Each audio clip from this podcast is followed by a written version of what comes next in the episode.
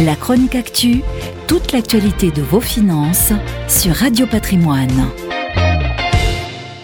Bientôt, on croise les doigts, nous en aurons terminé avec la crise sanitaire liée au coronavirus et la vie normale reprendra. Durant cette parenthèse et la mise sous cloche d'une grande partie de l'économie, ceux qui avaient un projet immobilier ont dû ronger leurs freins.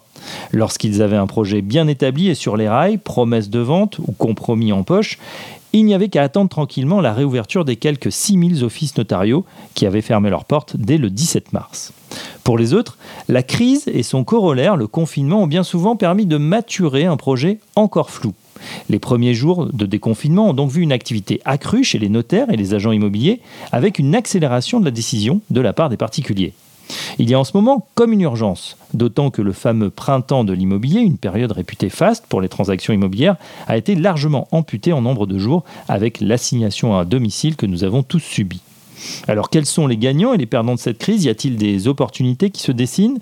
Sur les marchés tendus tels que le marché immobilier francilien, il n'y a pas vraiment de pause.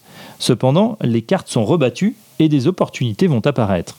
Du côté des vendeurs, nombre de Parisiens souhaitent désormais accélérer la vente de leurs biens pour s'installer au vert. Le confinement a créé un besoin de plus d'espace, plus de verdure, plus de qualité de vie, notamment peut-être en prévision de prochaines vagues d'épidémie. D'autre part, certains propriétaires n'auront pas d'autre choix que de vendre suite à la pandémie qui aura apporté son lot de décès, divorces et autres problèmes financiers.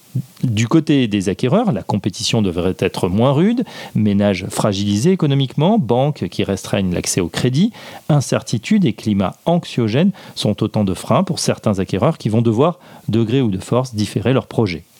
Tout cela aboutit à une nouvelle prévision des professionnels de l'immobilier qui table sur un tassement des prix de l'ordre de 5 à 10 pas de crack donc, mais pas d'envolée non plus. Post-confinement, les affaires reprennent, mais on ne sait pas encore s'il s'agit d'un rattrapage ou d'une tendance solide et durable. La chronique actu, toute l'actualité de vos finances sur Radio Patrimoine.